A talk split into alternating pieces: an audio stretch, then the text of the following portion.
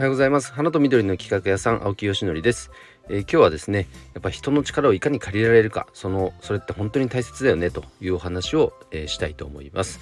えー、昨日ですねあのまあ、とある会合があったんですけども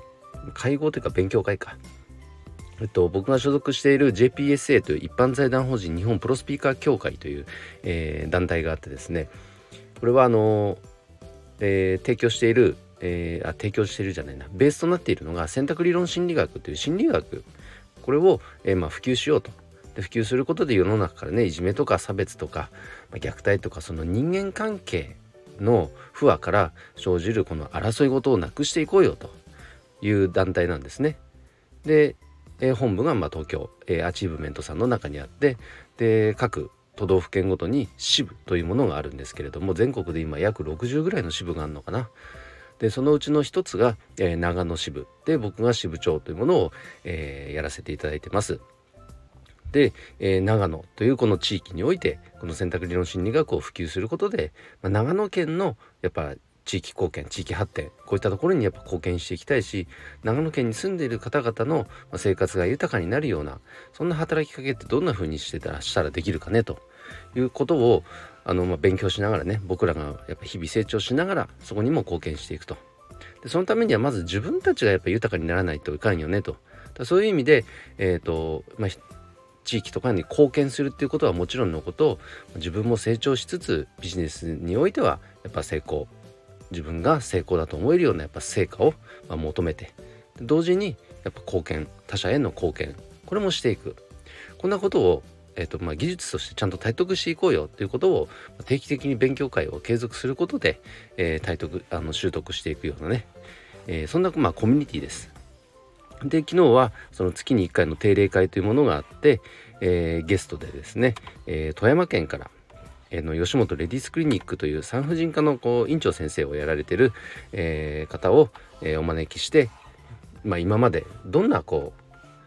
うんと学びがあってでどんな風にこう、まあ、成長してこられたのかっていうようなお話を、えー、聞かせていただいたんですがまあ一言、まあ、まず結論から言うと本当にすごかったですね。あの何がすごかったってあのめちゃくちゃ人の力を借りるのが上手な方です。で上手とか下手とかっていう言い方ではもうもはや軽いぐらい何て言うんだろうね自然体なんすっごく自然体でなんかもう力貸したくなっちゃうような人なんですよね。もうしょうがないなーってなんかニコニコしながらじゃあ何できる？なんていう風に自然と多分周りの方が力貸しちゃってるそんな存在なんかなと思いました。もうあの Zoom でのプレゼンテーションを聞かせていただいたんですけどもうズーム越しでもそういう風に感じさせちゃうぐらいですからね、まあ、もちろんリアルでもお会いしたこと何度もあるんですけども本当にね素晴らしいあり方の方ですあり方を持ち合わせてる方ですでじゃあ今どんなことやってるかっつったらもちろんねご自身が経営されてる、えー、クリニックあの美容皮膚科もえーと併設してるのでそのクリニックの経営はもちろんのことこの JPSA っていうこのね富山支部の支部長さんもやられてたり北信越ブロックの副支部長やられてたりあとはその専門の業界の中の地域のなんとか、えー、学会なんとか長とかねもう本当にいろんな役割がずらーっともうやられてる方でよくこれだけ一度に同時のことができんだと。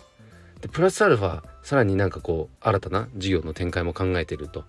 すごいエネルギーだしで僕より全然年上ですよ。すごいエネルギーだしよくこれだけのことをしかも同時に回せるなと。それが本当にすごいなと思いました。でもやっぱりそのプレゼンの中でもあったんですけどその根底にあるのはやっぱ人の力を借りられるように自分になったからと。いうお話をされていてもう超絶納得しました。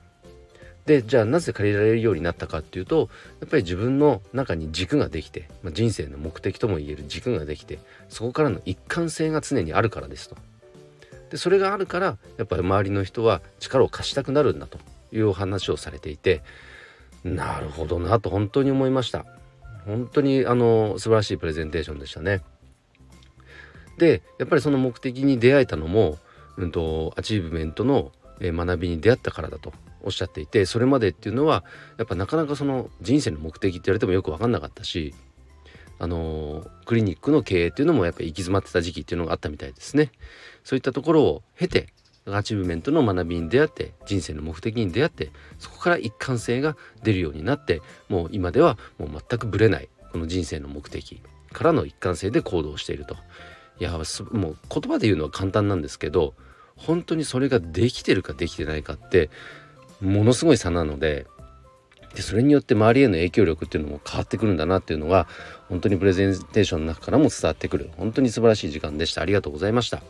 えっと僕もですね同じ学びを、ましている仲間としてすごく本当に見習いたいと思いますし関心のある人は是非一緒にね学びたいと思いますので是非コメントをいただけると嬉しいです、えー、ということで今日はですね人の力を